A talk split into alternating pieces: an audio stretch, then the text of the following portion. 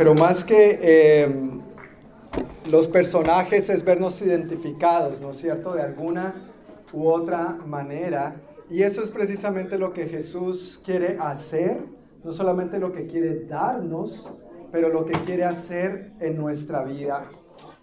Por varios domingos nosotros hemos estado hablando acerca del Adviento. Esto es una tradición que se lleva a cabo dentro de las iglesias eh, cristianas en general. Y el domingo, perdón, los domingos de Adviento nos ayudan a recordar lo que el Señor hizo con la venida de este Salvador, que el Padre envió a su Hijo y en los cuatro domingos previos a la Navidad celebramos lo que conocemos como el Adviento, que significa venida o llegada y se le considera un tiempo de preparación para recordar y celebrar la primera venida de Jesús. Recordemos que Jesús vino por primera vez. Dios prometió un Salvador. Y ese Salvador vino. ¿Verdad? Dios hecho hombre. Se llama Jesús y celebramos que nació hace alrededor de unos dos mil años. No sabemos exactamente la fecha en que nació Jesús, pero lo importante es que lo recordemos, por un lado. Y lo segundo más importante es que no solamente recordemos que nació por allá en un pesebre, sino que ojalá tú y yo le permitamos nacer en nuestro corazón también. Eso es lo que va a hacer la diferencia, no solamente en esta tierra, no solamente en la vida en esta tierra, sino en la vida eterna. Y de eso es de lo que yo quiero compartir esta noche a todos ustedes. Durante estos domingos entonces hemos estado hablando sobre estas cuatro virtudes del Adviento. La primera de ellas fue, ¿alguien recuerda cuál fue la primera que vimos? El gozo, muchas gracias, el gozo. Nuestro hermano David nos compartió el gozo hace cuatro domingos.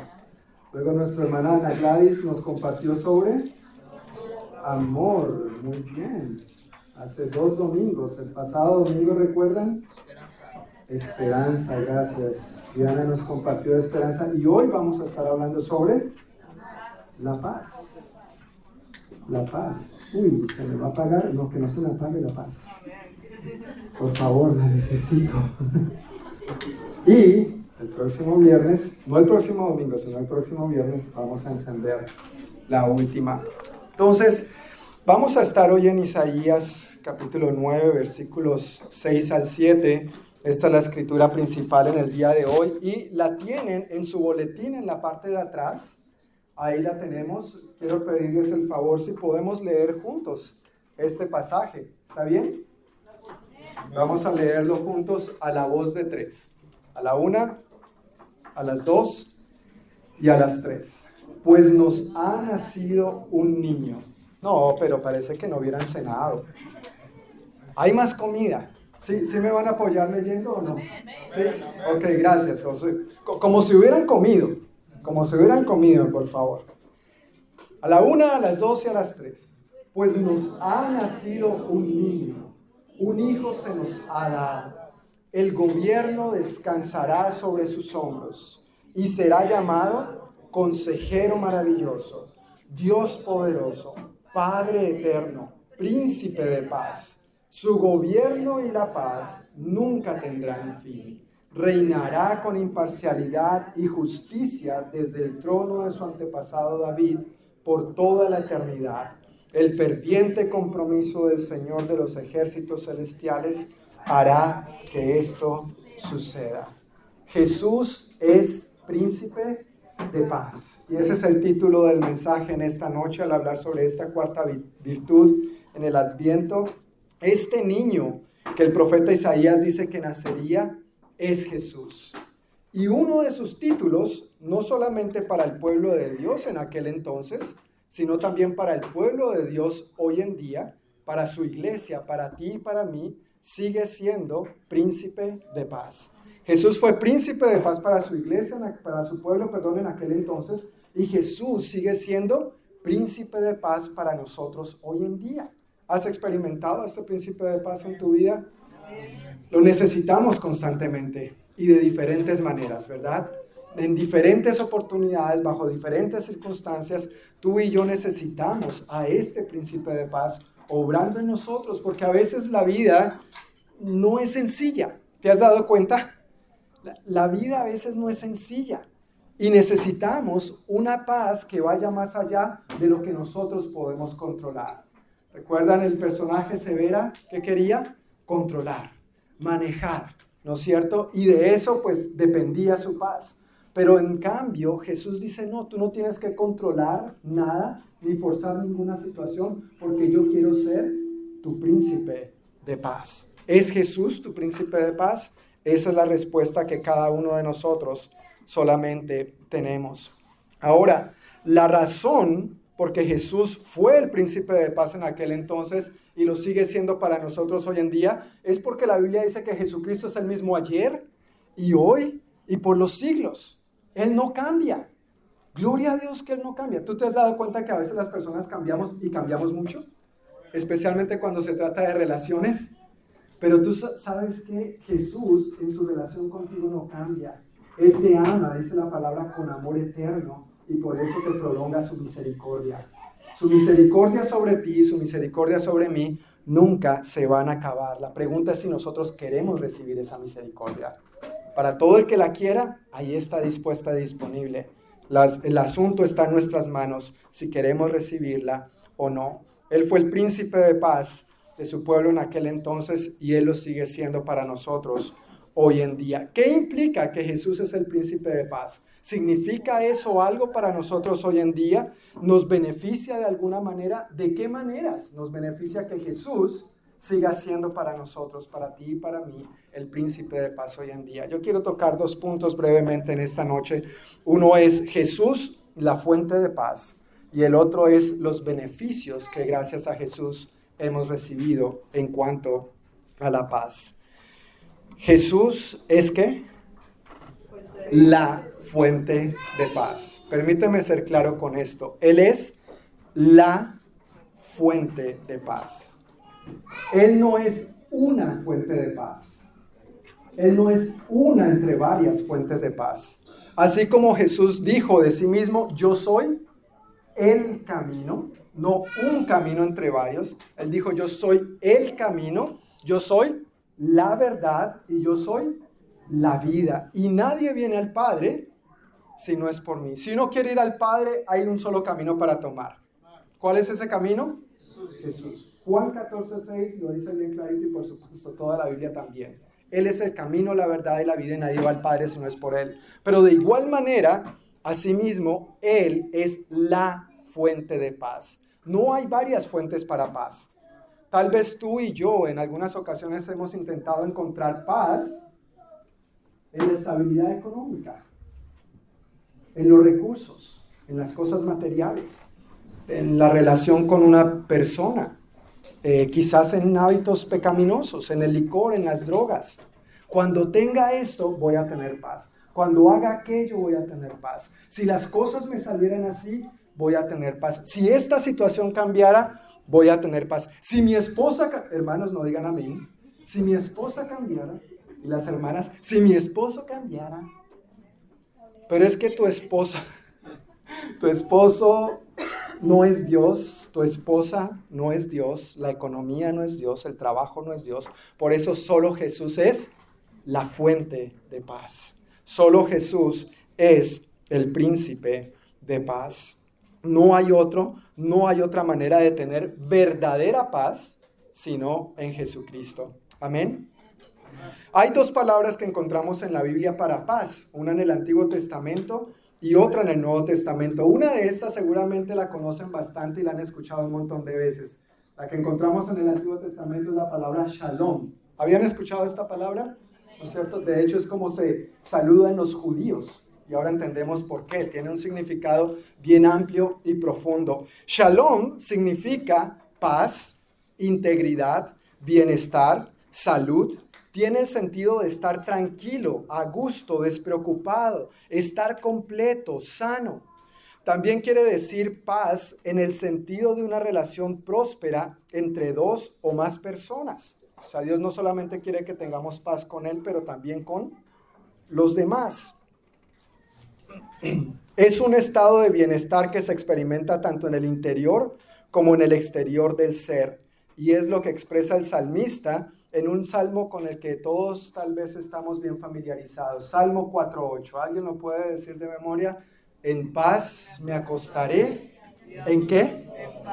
En paz. Me acostaré y asimismo dormiré porque solo tú, Jehová, me haces vivir confiado. Amén. E, eso es lo que el salmista está diciendo ahí. Es este bienestar en todas las áreas de nuestra vida, esta paz del Señor para nosotros. Ahora, la palabra que encontramos para paz en el Nuevo Testamento es la palabra eirene. No Irene, eirene.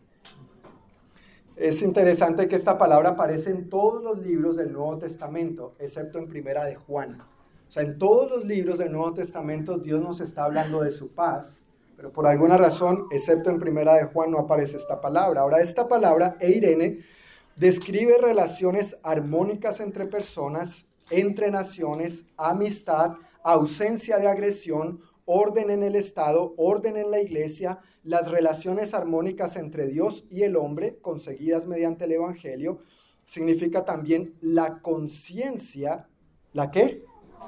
Conciencia, vamos a hablar de eso en un momento, la conciencia de reposo y contentamiento que surge de ello. Esta palabra es usada para uno de los títulos que se le da a Dios en el Nuevo Testamento, como en Filipenses 4.9, que nos dice que Dios es el Dios de paz en todos los libros del Nuevo Testamento se hace mención a que Dios es el Dios de qué?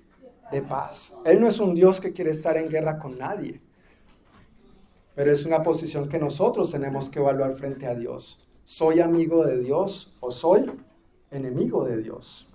Es, lo que dice la Biblia. ¿Estoy de un lado o estoy del otro? Y es lo que vamos a ver en un momento también. Teniendo estas definiciones de Shalom y Irene, acerca de lo que es la paz, lo que significa paz desde la perspectiva bíblica, teniendo en cuenta este significado, en varios pasajes podemos ver claramente que lo que Dios dijo acerca de Jesús, lo que Dios dijo acerca de Jesús por medio del profeta Isaías es cierto. Jesús es príncipe de paz. Solo Jesús es príncipe de paz. Algunas escrituras que quiero leer al respecto son las siguientes. Dice el profeta Isaías también, tú guardarás en completa paz. ¿A quiénes? A aquel cuyo pensamiento en ti persevera. ¿Y por qué? Porque en ti ha confiado. ¿Sabes por qué es una de las razones que a veces no experimentamos paz? Porque hacemos lo contrario a lo que dice ahí. Nuestro pensamiento no persevera en el Señor ni confiamos en Él.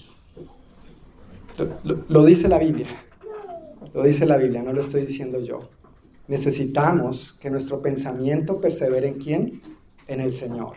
Y que aprendamos a confiar más y más en Él. Porque Él dice que a ellos Él guardará en un poquito de paz. ¿En qué? En completa. Esa palabra completa también es traducida como perfecta.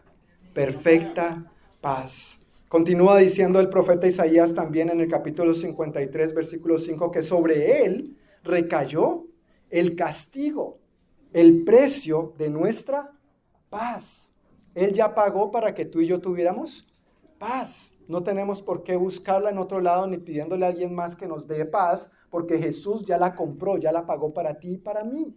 No necesitamos paz en otro lugar. Jesús mismo en los evangelios dijo, les dejo un regalo. ¿Un qué? Un regalo, ¿a alguien le gustan los regalos? Yo no sé, si no le gustan regalos, podemos orar por usted. Vamos a echar fuera al demonio, no mentiras. Pero los regalos es algo que nos encantan a todos. Y Jesús dijo a sus discípulos en Juan 14, 27, les dejo un regalo. ¿Cuál es ese regalo? Paz en la mente y paz en el corazón. Y la paz que yo doy es un regalo que el mundo no puede dar. Dos cosas aquí acerca de la paz. Número uno, es un regalo. ¿De quién? De Dios. Y número dos, el mundo no nos la puede dar. Si tú estás buscando paz en este mundo, tengo una mala noticia para darte. No la vas a encontrar en este mundo. Solamente se encuentra en Jesús, el príncipe de paz solamente se encuentra en Él. Y continúa diciendo Jesús, así que no se angustien ni tengan miedo. Más adelante ahí mismo en el Evangelio de Juan dice, les he dicho todo lo anterior para que en mí tengan paz. ¿En quién? En Jesús. En Jesús, no en nada ni en nadie más. Aquí en el mundo tendrán muchas pruebas y tristezas. Esa es otra noticia interesante. ¿Sabías que íbamos a tener pruebas y tristezas en este mundo? No, es que esté mal la tristeza, pero que en medio de la tristeza nosotros nos refugiemos en quién? En Jesús, quien es el príncipe de paz por encima de cualquier tristeza. Amén. Por encima de cualquier dificultad, por encima de cualquier prueba, por encima de cualquier problema, Jesús es príncipe de paz. Aquí en el mundo tendrán muchas pruebas y tristezas, pero anímense. ¿Por qué? Porque yo he vencido al mundo. Hermanos, si tienes a Cristo, servimos a un Cristo vivo. Servimos a un Cristo resucitado, servimos a un Cristo que venció. Y porque Él venció, su victoria es tuya y es mía, aún en los momentos difíciles donde la paz nos quiere ser robada. Pero no nos dejemos quitar ese regalo. Jesús ya pagó por Él y nosotros simplemente tenemos que cuidarlo y conservarlo con nosotros.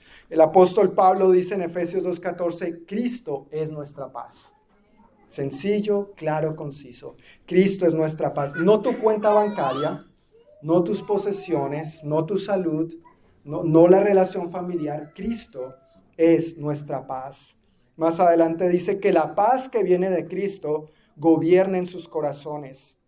Pues como miembros de un mismo cuerpo, esto nos está hablando puntualmente a la iglesia, ustedes son llamados a vivir en paz. Como miembros de un mismo cuerpo somos llamados a vivir en paz y sean agradecidos siempre Luego más adelante otra escritura bastante conocida quizá por varios de nosotros en Filipenses 4, 6 al 7, el apóstol Pablo nos invita a no preocuparnos, sino que más bien oremos entregando nuestras preocupaciones a Dios y que le demos gracias por todo lo que Él ha hecho. Dice Filipenses 4, 6, no se preocupen por nada. En cambio, oren por algunas cosas. Oren cuando les parezca Oren cuando quieran, cuando tengan ganas, cuando tengan tiempo. No, oren por todo. Díganle a Dios lo que necesitan y denle gracias por todo lo que Él ha hecho. Versículo 7 dice que así experimentarán la paz de Dios, que supera todo lo que podemos entender. La paz de Dios cuidará su corazón y su mente mientras vivan en Cristo Jesús. Esa es la promesa para ti y para mí mientras vivamos en Cristo Jesús. No angustiarnos, van a venir preocupaciones. ¿Has tenido preocupaciones alguna vez? varias, muchas, constantemente. Es parte de la vida. Pero el asunto es qué hacemos con esas preocupaciones. Debemos es decirle a Dios, buscarlo a Él, rendir eso a Él. Y Él dice, dame tus preocupaciones y yo te voy a dar mi paz. ¿A quién no le gusta ese intercambio? Yo, quiero su paz, yo necesito su paz, constantemente, continuamente, de diferentes maneras y en todas las áreas de mi vida. Al leer estos pasajes que acabamos de leer, también podemos tener un mayor entendimiento de por qué cuando el Señor nació, los ángeles anunciaron el nacimiento del Señor a los pastorcitos. ¿Recuerdan esta historia en los evangelios? Habían unos pastorcitos en el área y los ángeles vinieron a anunciarles acerca del nacimiento del Señor y les dijeron lo siguiente, no tengan miedo, dijo, les traigo buenas noticias que darán gran alegría a toda la gente. El Salvador, sí, el Mesías, el Señor, ha nacido hoy en Belén, la ciudad de David, y lo reconocerán por la siguiente señal.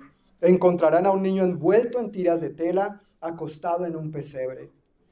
De pronto se unió a ese ángel una inmensa multitud. Los ejércitos celestiales que hacían estos alababan a Dios y decían, gloria a Dios en el cielo más alto y paz en la tierra para aquellos en quienes Dios se complace. Imagínate el anuncio de los ángeles para los seres humanos. Gloria a Dios en el cielo más alto y qué? paz, paz en la tierra para aquellos en quienes Dios se complace. Lo único que tú y yo tenemos que hacer es procurar complacer a Dios. Y complacerlo cuando leemos otras escrituras no es difícil, no es nada del otro mundo. Simplemente es invitar a Jesús a que reine en nuestro corazón, pedirle perdón por nuestros pecados, invitarle a ser nuestro Señor y Salvador. Y allí empieza nuestra aventura de la mano del Señor. A veces hay un malentendido con la palabra paz, y es que se entiende paz solamente como la ausencia de guerra, la ausencia de conflictos, o la ausencia de problemas. ¿Alguna vez has tenido problemas en tu vida? Sí, gracias a los que levantaron la mano. Podemos dar consejería a los demás después. ¿Qué hacer cuando enfrenta problemas? Pero has tenido problemas, has tenido conflictos, ¿te has sentido como en guerra en algún momento en tu vida? ¿Sí o no? Sí. Sí, ok, gracias, porque yo estaba diciendo, Señor, si dicen que no, ¿cómo sigo con el sermón? Porque va en esa línea, va en esa dirección. Imagínense si dicen que no.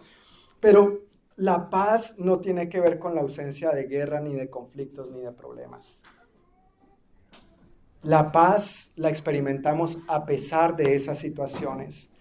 La paz de la que Jesús nos habla, el regalo que Jesús trajo consigo, no depende de las circunstancias. No depende de si hay guerra o no. Yo sé de personas en Ucrania en este momento que tienen una paz tremenda. Y están en una guerra tremenda también. Pero ¿sabes por qué tienen paz? Porque tienen al príncipe de paz con ellos. Y sé de misioneros, pastores e iglesias que están haciendo grandes cosas y si bien recuerdas hemos orado por ellos, hemos dado para ellos y se ve el fruto. Así que la paz no está ligada a si hay guerra o no. Aún en medio de guerra se puede tener la paz de Cristo. No depende de si hay conflictos, de si hay problemas o no. Tampoco depende esta paz de la economía, de los niveles de inflación. Aunque gloria a Dios está bajando la inflación. Por lo menos dicen en las noticias. ¿Sí se han dado cuenta cuando han ido a echar combustible? La gasolina está un poquito bajita. Ha bajado un poquito, gloria a Dios. Pero cuando estuvo alta, también podíamos experimentar la paz de Cristo. ¿Sí o no? Y ahora que sigue bajando, pues gloria a Dios. Nos alegramos tal vez más, pero la paz sigue siendo la misma. Gracias a Dios que su paz no depende de la economía, de los niveles de inflación, no depende de la condición de salud, no depende de epidemias, ni de pandemias, ni de quienes estén en el gobierno. La paz de Cristo depende de Él porque Él es el príncipe de paz. Él es el príncipe de paz. Si la paz de la que Dios nos habla en su palabra dependiera de esas circunstancias, si esta paz dependiera de esas cosas, entonces Jesús no sería el príncipe de paz. Pero Jesús es el príncipe de paz. Amén. Él es el príncipe de paz y no hay otro fuera de él. Amén, hermanos. Él es el príncipe de paz. Algunas situaciones para los discípulos en aquel entonces, cuando Jesús estaba hablando de estas cosas, para aquellos discípulos las circunstancias, las situaciones no eran las más favorables humanamente hablando, pero esos discípulos tuvieron paz porque tenían al príncipe de paz. Cuando leemos el libro de los Hechos de los Apóstoles, nos damos cuenta que las circunstancias para los cristianos en aquel entonces, para la iglesia cuando recién empezó, no eran las circunstancias más favorables tampoco. Pero aún así la iglesia tuvo y disfrutó, dice Hechos, disfrutó de paz. Esta misma paz es de la que el Señor quiere que su iglesia disfrute hoy en día. Ese mismo regalo que ellos disfrutaron y experimentaron en aquel entonces es para ti y para mí hoy en día. Hoy en día tú y yo tenemos acceso a esta misma paz. ¿Cómo podemos accesar a esta paz? Gracias a Jesús. Gracias a Jesús nosotros tenemos varios beneficios. El primero de ellos es que podemos estar en paz con Dios. Mira, nadie quiere estar de enemigo de Dios. ¿Alguien quiere estar de enemigo de Dios? No, gracias, no levantaron la mano. Ah, ya vamos mejorando. Nadie quiere estar de enemigo de Dios. Pero hay una realidad que nos dice la palabra y eso es lo que vamos a leer en Romanos capítulo 5 versículos 1 al 11. Si puedes leer a la pantalla conmigo, son varios versículos, así que vamos a ir viendo. Dice así el apóstol Pablo, por lo tanto, ya que fuimos hechos justos a los ojos de Dios, ¿por medio de qué? Por medio de la fe. ¿Qué tenemos entonces?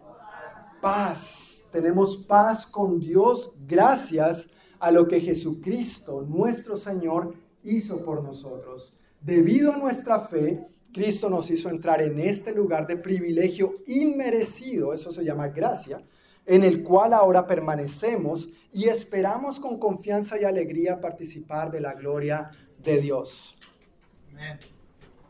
Versículo 3, por favor. Vamos a leer hasta el 11.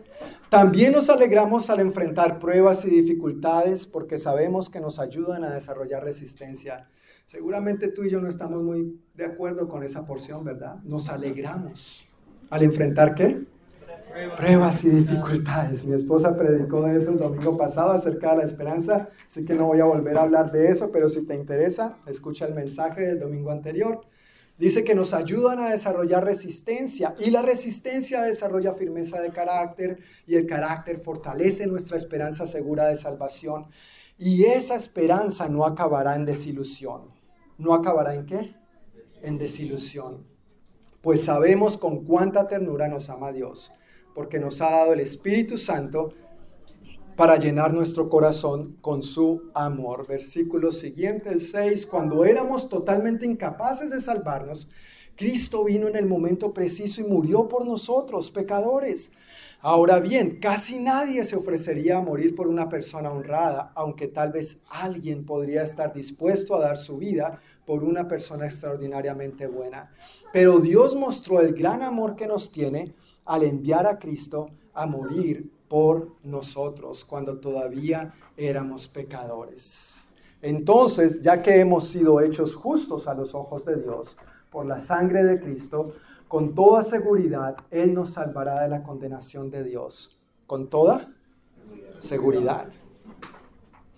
No es una probabilidad. Yo no sé si esa noticia te alegra, pero dice ahí que ya que hemos sido hechos justos a los ojos de Dios por la sangre de Cristo, con toda seguridad Él nos salvará de la condenación de Dios. Pues como nuestra amistad con Dios quedó restablecida por la muerte de su Hijo cuando todavía éramos qué? Sus enemigos. Con toda seguridad seremos salvos por la vida de su Hijo. Así que ahora podemos alegrarnos por nuestra nueva y maravillosa relación con Dios gracias a que nuestro Señor Jesucristo nos hizo amigos de Dios. Es muy clara la palabra. O se es amigo de Dios o se es enemigo, de Dios. No hay punto medio. Y permíteme preguntarte, ¿eres amigo de Dios o eres enemigo de Dios? Solamente tú tienes la respuesta. Si tú te has puesto a cuentas con Dios, si tú te has puesto a paz con Dios, tú eres amigo de Dios. Si no, estás siendo enemigo de Dios. Tal vez en tu intención, esa no es tu intención, ¿no? no es tu mentalidad, no es tu manera de proceder, pero es lo que dice la palabra. Y la buena noticia es que al aceptar a Jesús, entonces tu relación con Dios es restaurada. Pasa uno de ser enemigo a amigo de Dios gracias a lo que Cristo Jesús hizo por nosotros. La condición de una persona sin Cristo, dice este pasaje, es que no está en una relación de amistad con Dios, sino en una relación de enemistad con Dios. Pero gracias a Jesucristo, cada uno de nosotros tenemos la oportunidad de arrepentirnos de nuestros pecados, de confesar a Jesús como nuestro Señor y Salvador, de invitarlo a ser este príncipe de paz que necesitamos y así tener paz con Dios y ser amigos de Dios. ¿Quieres ser amigo de Dios? Yo quiero ser cada vez más amigo de Dios. Yo quiero ser cada vez más amigo de Dios. Gracias a lo que Jesús hizo por nosotros, ahora podemos tener paz con Dios. Y concluye el apóstol Pablo diciendo ahí, y alegrarnos, alegrarnos por nuestra nueva y maravillosa relación con Él. Permíteme preguntarte, ¿estás en paz con Dios? La respuesta es de cada uno. Y al final vamos a tener tiempo para responder. Gracias a Jesús, además de poder estar en paz con Dios, podemos estar en paz con los demás. Eso es otra de las bendiciones que Jesús ha ganado para nosotros. Romanos 12, 18 dice así, hagan todo lo posible por vivir en paz con los que les caigan bien. ¿Qué dice ahí el versículo? Con todos con todos. Tranquilo, no voy a preguntar si alguien te cae mal, tranquilo. Pero dice la palabra que hagan todo lo posible por vivir en paz con todos. con los que nos gustan, con los que no nos gustan, con los que nos caen bien, con los que nos caen más o menos bien, con los que no nos caen tan bien, con el jefe que no nos cae bien o el subalterno que no se somete, con todos. Dice la palabra, ¿verdad? Dice la palabra, hagan todo lo posible por estar en paz con todos. En varios pasajes de la palabra, Dios nos insta a buscar la paz, a seguir la paz, a procurar la paz, a estar en paz o vivir en paz con los demás. Y a sus mismos discípulos les dijo, bajo unas circunstancias de tensión entre ellos y donde estaban ambicionando y codiciando quién va a ser el, el, jefe después de que el jefe de jefes parta de esta tierra, les dijo que debían vivir en paz unos con otros. Tú sabes, los creyentes no estamos exentos de experimentar este tipo de situaciones, pero en Cristo Jesús debemos hacer todo lo posible para estar en paz con todos. Amén. Debemos hacer todo cuanto está a nuestro alcance para estar en paz con todos. Cuando invitamos a Jesús a vivir en nuestro corazón, no solamente tenemos paz con Dios, sino que también tenemos las herramientas para estar en paz con los demás. ¿Alguna vez has tenido un conflicto con alguien? Sí. Gracias nuevamente. Pero cuando tenemos conflictos con ese alguien, Jesús no solamente vino para que tuviéramos paz con Dios, sino para que tuviéramos las herramientas de resolver ese conflicto y estemos en paz con los demás. Permíteme ponerlo en otras palabras. Si tú tienes conflictos con alguien en este momento es porque tú quieres. Porque la herramienta está, se llama Cristo Jesús. Él es el príncipe de paz. Si tú estás viviendo en conflicto, en roce con alguien, y a veces esto pasa a, lo interno de la familia, tranquilos no tienen que decir amén. Pero si vivimos en este roce, en esta fricción que nos saca chispa constantemente a veces, tenemos la solución en Cristo Jesús. Pasa no solamente entre el esposo y la esposa, pasa con los hijos, pasa entre los hermanos. A veces los padres nos vemos más como un, árbitro en medio de un ring de boxeo, ¿no? Tratando de separar a los dos muchachitos. No, cálmate. Y uno tratando de ser un mediador de paz. Lo que tenemos que hacer con nuestros hijos es guiarlos al príncipe de paz. Amén. Aún esos conflictos familiares entre hermanos, de padres a hijos, de hijos a padres, entre esposos, Jesús ha provisto las herramientas. La, herramienta es el mismo. Él es el príncipe de paz. La razón por, por la que podemos tener paz con los demás es porque la misma gracia que hemos recibido de Jesús, ahora podemos darla a los demás. Damos por gracia lo que por gracia hemos recibido. ¿Y qué has recibido de Dios? ¿No has recibido perdón? ¿No has recibido misericordia? ¿No has recibido una oportunidad, dos oportunidades, tres oportunidades, cuatro oportunidades? Ahí sí ya nadie levanta la mano, ni cuenta los deditos. Pero día tras día recibimos oportunidades de Dios. Y porque hemos recibido esto de Dios, ahora podemos extenderlo a los demás. Y si somos nosotros los que fallamos, pues con la misma humildad con que nos acercamos a Dios a pedirle perdón por nuestros pecados. ¿Alguna vez le has pedido perdón a Dios por tus pecados? ¿Verdad? Ojalá constantemente, no de vez en cuando, no cada 25 de diciembre o 18, cada Semana Santa, sino ojalá constantemente, sea un hábito constante en nosotros poder hablar con Dios y al recibir su perdón y al pedirle perdón en humildad, esa misma humildad podemos tener hacia los demás y decirle, oye, perdóname, ¿sabes qué? Fallé, fue mi culpa, pero cuánto nos cuesta a veces, ¿no? Especialmente en el matrimonio. que ella tiene que reconocer. Aquí el que manda soy yo. Tienen que aprender de mí, hermanos. En mi casa yo tengo siempre la última palabra. La última palabra es sí, señora. No, no es así. Es bromeando. Pero a veces en la relación matrimonial, por ejemplo, nos cuesta mucho con humildad pedir perdón y permitir que la paz de Cristo venga a nuestro hogar. Segunda pregunta. La primera fue, ¿estás en paz con Dios? Ahora la segunda pregunta es, ¿estás en paz con los demás? Tú tienes la respuesta. Tú tienes la respuesta. Y tal vez el Espíritu Santo te está recordando en este momento.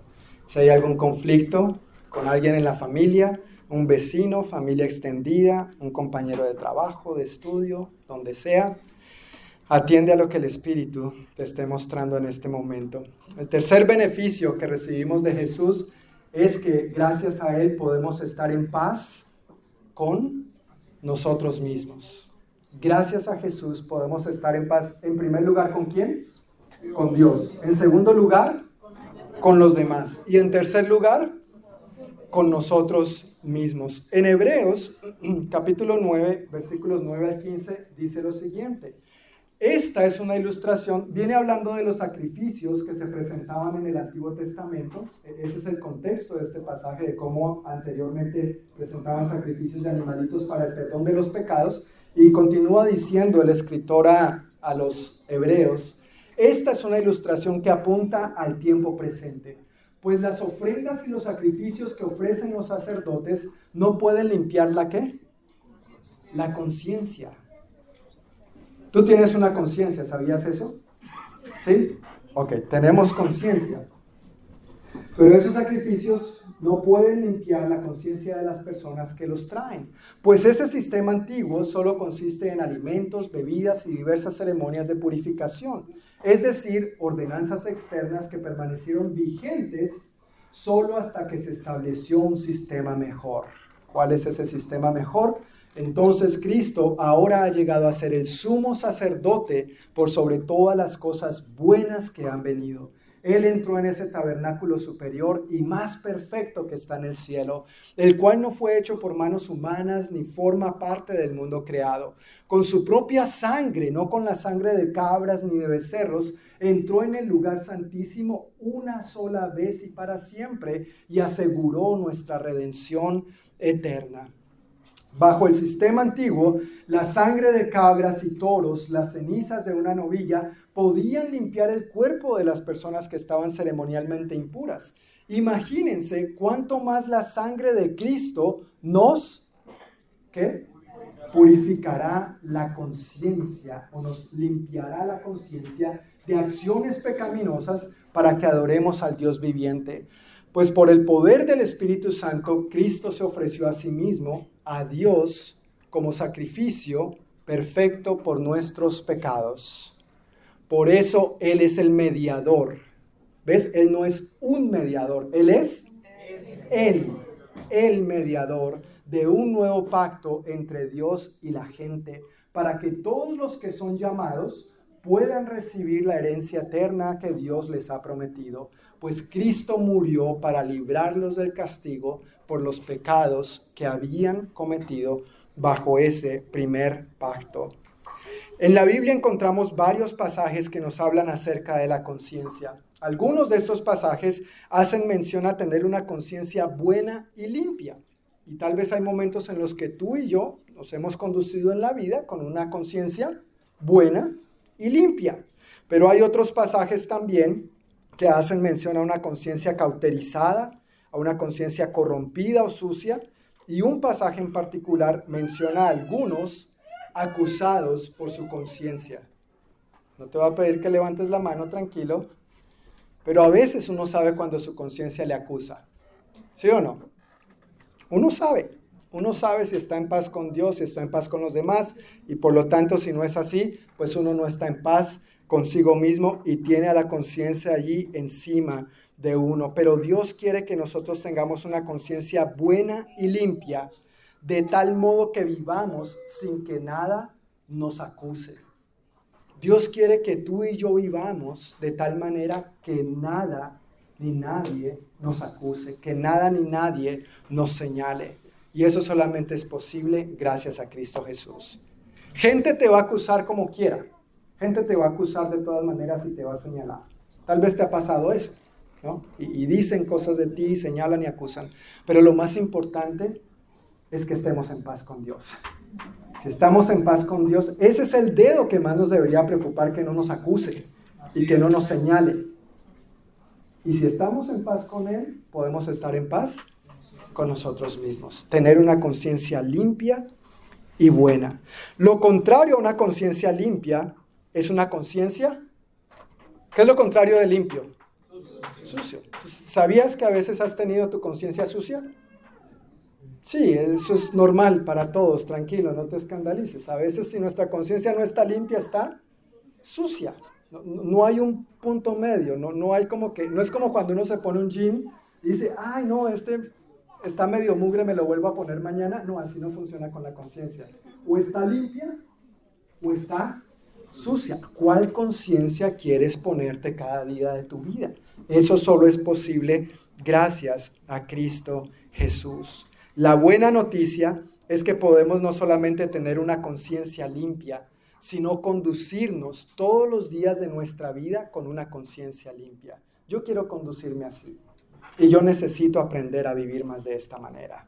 Yo necesito estar bien constantemente delante de Dios, bien con los demás y bien conmigo mismo, por mi, propio bienestar, por mi propia salud espiritual, emocional, física. Y eso solamente es posible gracias a Jesús, cuando nosotros podemos estar tranquilos de que hemos confesado nuestros pecados a Él, de que nos hemos arrepentido de, de ellos, le hemos invitado a ser nuestro Señor y Salvador. Y ahora entonces podemos estar seguros como dice la palabra, que somos una nueva criatura, que las cosas viejas pasaron y todas son hechas nuevas. Y como dice el apóstol Pablo en Romanos 8.1, ya no hay ninguna condenación para los que están en Cristo Jesús.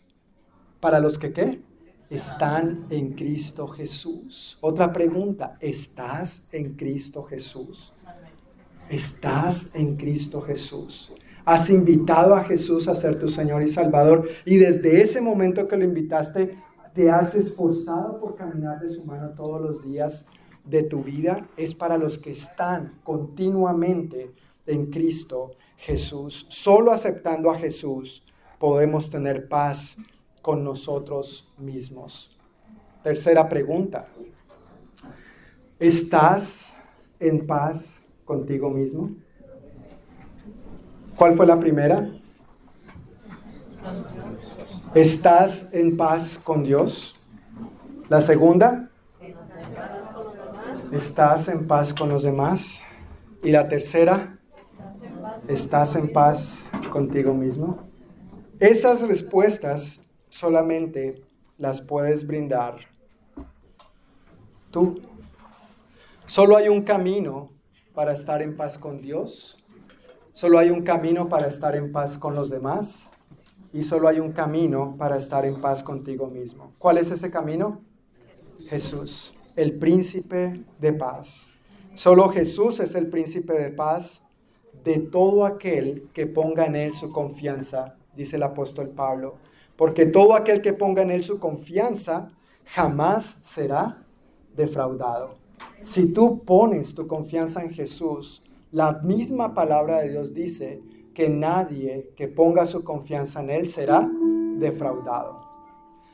Tal vez tú has puesto la confianza, tal vez has puesto tu confianza en algún momento en una persona para algo. Y resulta que esa persona no cumplió. ¿Y cómo te sientes después? Defraudado, decepcionado, engañado. Eso es precisamente lo que Dios dice en su palabra, al poner nuestra confianza en Él, no seremos jamás defraudados. Tal vez tú has estado buscando paz en otras cosas, tal vez tú has estado buscando paz en, en otras fuentes, y son fuentes equivocadas. Bíblicamente se llaman ídolos. Eso es lo que son. Cuando no buscamos a Dios verdadero, sea lo que sea, es un ídolo. Y los ídolos no satisfacen. Puede ser una relación, puede ser una actividad, aunque sea buena. Pero esa persona, esa relación, esa actividad, el dinero, el trabajo, el estudio, el echar para adelante, nada de eso es Dios. Solo Jesús es el príncipe de paz. Y si pones tu confianza en Él, no serás jamás defraudado o defraudada. Jesús es el príncipe de paz. Y este príncipe de paz quiere habitar en tu corazón si todavía no le has dado la bienvenida. Este príncipe de paz, para aquellos que ya hemos tomado esta decisión, quiere reinar más en nuestro corazón. Yo personalmente reconozco que necesito permitirle a Jesús reinar más en otras áreas de mi vida y permitirle ser el príncipe de paz que yo necesito. Tal vez tú te sientas identificado también. Y si ese es tu caso, vamos a orar en esa dirección. Él está aquí para darnos ese regalo. Y cuando alguien te da un regalo, lo único que tenemos que hacer es extender la mano para recibirlo. Eso es la fe. Eso es lo único que tenemos que hacer. Yo quiero invitarles a que se pongan de pie por un momento, por favor. Vamos a orar, dar gracias a Dios.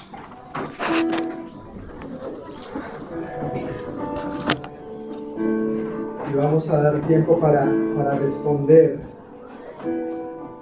a lo que el Señor nos esté hablando a cada uno. La invitación es clara y sencilla. Si, si, tú no has invitado a Jesús, el príncipe de paz, a venir y reinar en tu corazón, Él está llamando ya a la puerta de tu corazón. Y cuando alguien llama a la puerta de tu vida, cuando alguien llama a la puerta de tu casa, tú tienes varias opciones, ¿no es cierto? Una es abrir la puerta y dar la bienvenida, ¿no es cierto? Otra opción es, pues como es tu casa, nadie va a obligarte a que le dejes entrar, espero, a menos que sea un ladrón. Jesús no es un ladrón. Él es un caballero. Él es Señor, Él es Dios, Él es soberano, pero Él no va a obligar a nada, a nadie. Él nos ha dado algo que llamamos libre albedrío. Y cuando Él llama, es la decisión de cada uno si decide dejarlo entrar o no. O algunos tal vez se asoman por la ventana o en las aplicaciones, ¿no? Hoy en día tenemos timbres tecnológicos con cámara, uno se asoma ahí quién es. Y si no le interesa la visita, pues no, hablamos. ¿No es cierto? Como el caso del papá que manda al niño chiquito, vaya, dígale que su papá no está. Y el niño muy obediente sale y dice, manda a decir mi papá que no está. Y a veces nos hacemos, nos pretendemos negar delante de Dios. Él sabe que sí estamos, pero queremos atenderle, queremos recibirle, queremos invitarlo a nuestra vida. Lo único que tenemos que hacer es decirle, Señor, me arrepiento de mis pecados, te pido perdón, te invito a que vengas a mí para ser mi Señor y Salvador. Quiero experimentar esta presencia tuya, príncipe de paz, en todas las áreas de mi vida. Y dice la Biblia que cuando tomamos esta decisión, nuestro nombre es escrito en el libro de la vida que ya no hay condenación para todos aquellos que estamos en Cristo Jesús y que cuando partamos de esta tierra podemos tener la plena certeza de que vamos a partir a su presencia. No hay mejor noticia que esa. Esa es la buena noticia del Evangelio, esa es la buena noticia que trajo Jesús con su venida al nacer en este mundo. Así que quiero pedirles que cerremos los ojos, inclinemos nuestros rostros y vamos a dar gracias a Dios por este día. Gracias Señor por este día. Gracias Señor por este tiempo que hemos pasado juntos para convivir, para compartir, para conocernos un poco más con algunos, Señor. Y gracias porque tenemos la oportunidad de conocerte más y mejor a ti también. Gracias que tú eres el príncipe de paz. Tú eres el príncipe de paz, no hay otro fuera de ti. Solo tú eres el príncipe de paz, Señor. Gracias que tú llevaste en la cruz del Calvario el precio que debía ser pagado para que nosotros hoy tuviéramos paz con Dios Padre, para que estuviéramos en paz con los demás y para que estuviéramos en paz con nosotros mismos y disfrutar de una conciencia buena y limpia sin que nada nos acuse, sin que nada intente señalarnos. Gracias Señor por todo lo que tú has provisto con tu venida. A ti te celebramos. A ti te damos la gloria, la honra y el honor porque solo tú la mereces. Nadie más podría haber hecho lo que tú hiciste por nosotros, Gracias, Padre, por tocar el corazón de cada uno de nosotros. Cada uno estamos en diferentes momentos, situaciones, etapas de nuestra vida donde definitivamente podríamos reconocer aquí, necesito tu paz. En esta otra área ya la tengo, pero gracias Señor que puedo crecer en ello. Gracias Señor, gracias Dios. Si tú no estás seguro, si tú no estás segura de haber invitado en algún momento a tu vida al príncipe de paz, Nuevamente quiero reiterar lo que dije hace un momento. Él está llamando a la puerta de tu corazón. Y dice en su palabra, he aquí yo estoy a la puerta y llamo. Si alguno oye mi voz y abre la puerta, yo entraré en él, cenaré con él y él conmigo. Manifestando así su deseo de que seas su amigo. Si tú no estás seguro de haber tomado esta decisión en algún momento de tu vida y mientras todos estamos con los rostros inclinados, los ojos cerrados en actitud de oración, yo quiero preguntar si hay alguien que esta noche quisiera invitar a Jesús, el príncipe de paz, a entrar en su corazón. Si puede levantar su mano de tal modo que yo lo vea, solamente yo voy a tener mis ojos abiertos para ver si alguien levanta su mano. Gracias, puedes levantar tu mano. Amén, gracias, puedes levantar tu mano, puedes bajar tu mano, perdón, gracias, gracias. Veo tu mano. Amén, gracias.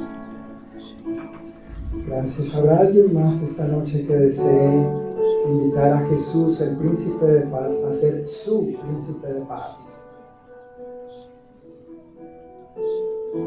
Gracias, Señor. Gracias, Señor.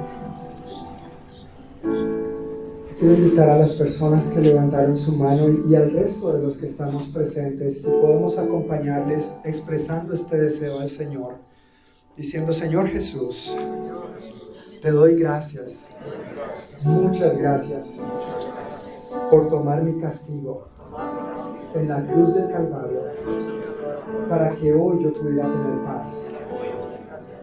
Paz contigo, paz con los demás y paz conmigo mismo. Te abro la puerta de mi corazón. Te invito a que seas mi Señor y mi Salvador pido perdón por todos mis pecados. Me arrepiento de ellos.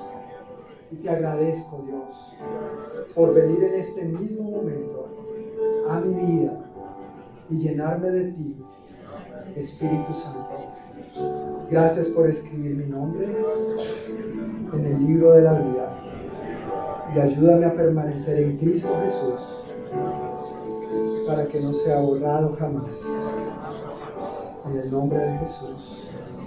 Amén.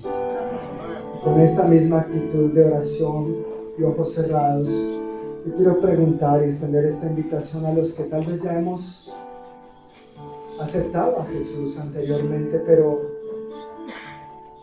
no estás experimentando la paz de Dios. Aunque tienes a Cristo, has intentado refugiarte en otras cosas. Has buscado paz en otras fuentes y hoy el Señor te está recordando, hijo, hija, yo soy la fuente.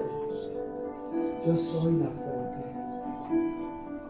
Si ese es tu caso, yo quiero pedirte que tú levantes tu mano también allí donde tú estás. Amén.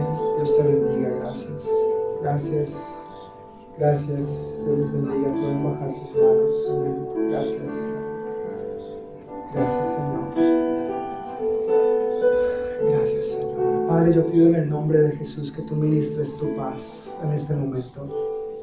Señor, perdónenos en las ocasiones que hemos buscado paz, tranquilidad, despreocuparnos en fuentes equivocadas, en fuentes ilegítimas. Tú eres la fuente, tú eres la única fuente legítima de la verdadera paz, del verdadero gozo, del verdadero amor, de la verdadera esperanza. Y es a ti, Señor Jesús, a quien te necesitamos continuamente, Padre, para que guardes nuestros corazones y nuestros pensamientos mientras permanezcamos en ti. Perdónanos, Señor. Si hemos puesto nuestra esperanza, nuestra confianza en otras cosas o personas, recibimos tu perdón y tu limpieza. Y oro, Señor, que por favor nos llenes de tu paz en este momento Ven e inúndanos, visítanos, Señor Jesús. Llénanos, sácianos de esta paz en el área que cada uno de nosotros la estemos necesitando. Y al mismo tiempo pido, Señor, que en el momento que enfrentemos dificultades o conflictos con otras personas o con nosotros mismos, nos recuerdes que porque tú eres nuestro príncipe de paz, podemos estar en paz contigo. Eres la herramienta para estar en paz con los demás y también has provisto todo lo necesario para que tengamos una conciencia buena y limpia. Gracias, Señor.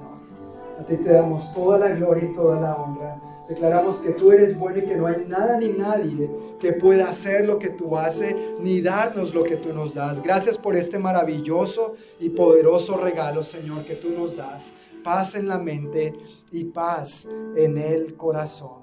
A ti toda la gloria y toda la honra en el nombre de Jesús. Y el pueblo de Dios dice, amén, amén. Mis hermanos, ya que estamos de pie, yo quiero invitarlos a que como leímos en Romanos capítulo 5, versículos 1 y 11, ya que fuimos hechos justos a los ojos de Dios por medio de la fe, tenemos paz con Dios gracias a lo que Jesucristo, nuestro Señor, hizo por nosotros.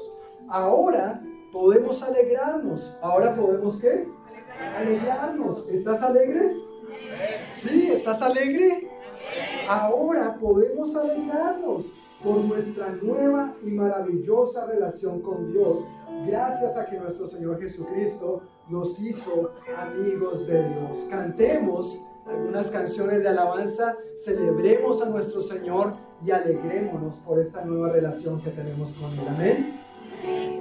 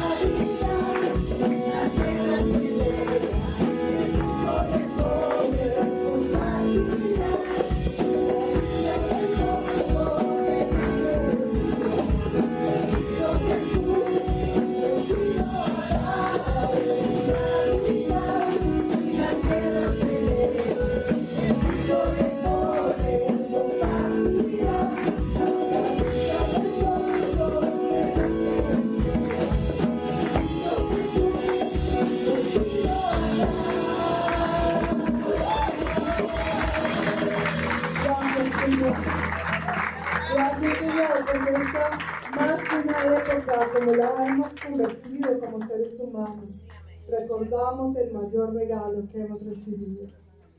Así que gracias porque hoy podemos dar toda nuestra alabanza a ti, Señor.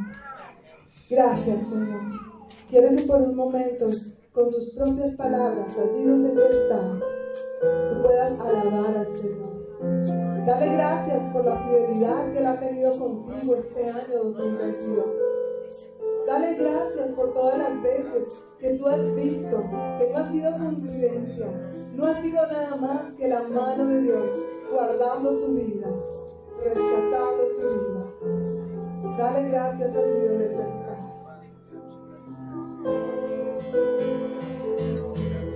estás.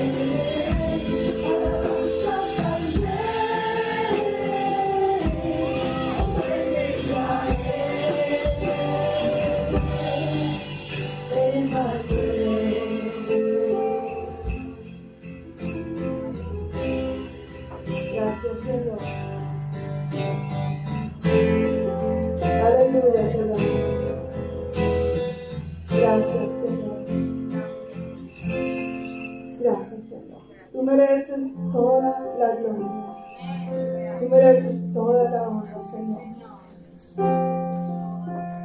Y en este momento, no solamente vamos a adorar al Señor con estas canciones o nuestras palabras, vamos a recoger los diezmos y las ofrendas también en este momento. Y vamos a decir al Señor, no solamente queremos adorarte y darte a ti la gloria y la honra con lo que somos, con lo que tenemos, sino también con todo lo que tú nos has dado, que es tuyo, Señor. Así que te damos a ti toda la gloria y toda la honra mientras terminamos de cantar esta última canción. Amén.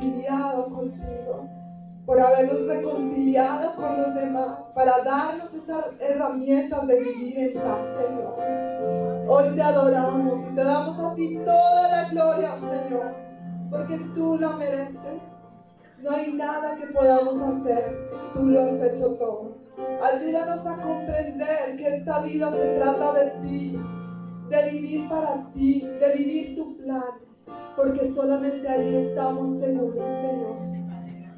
Te damos a ti toda la gloria y queremos decirte como lo acabamos de cantar, Señor. Estamos agradecidos contigo, Señor. Tú has sido bueno y seguirás siendo bueno porque podemos confiar en tus promesas. Así que te adoramos con todo nuestro corazón, Señor, y te damos infinitas gracias. En el nombre de Jesús. Amén. Amén. Amados hermanos, espero que haya sido un buen tiempo para ustedes esta noche. Que hayan podido recibir lo que Dios quería para cada uno de ustedes. Y antes de que salgan, quiero solamente decir, si quieren tener un recuerdo con su familia de esta noche, Ulises hoy muy amablemente está sirviendo con su cámara. Entonces, al salir de aquí, allá arriba, donde está la entrada, los arbolitos, eh, va a tener ahí su cámara para que por favor hagan fila los que quieren llevar el recuerdo de su foto familiar, allí con los arbolitos iluminados. Y también allá a la salida, los ujieres van a estar entregando, quienes han estado coleccionando los ornamentos. Ok, chévere. Entonces, para que sepan que hoy tenemos, no nos puede faltar el último de este tiempo de Adviento, que es con la palabra paz. Ahora, por favor, pregunten a los mujeres. Hay algunos que han sobrado de la semana pasada. Hay muy poquitos, así que si tú no tienes los otros tres, por favor ve y pídele a los mujeres. Pero para todos hoy, uno por familia, van a tener este de la paz. Amén. Amén, muchísimas gracias familia. Queremos recordarles también por favor ayudar a recoger la basurita de las mesas. Luego vamos a recoger sillas, manteles, si nos pueden echar la mano o las dos, pues mejor todavía. No olviden llevar también sus charolas, lo que quedó de comida, sus recipientes y utensilios de servir. Muchas gracias y que Dios les bendiga. Buenas noches.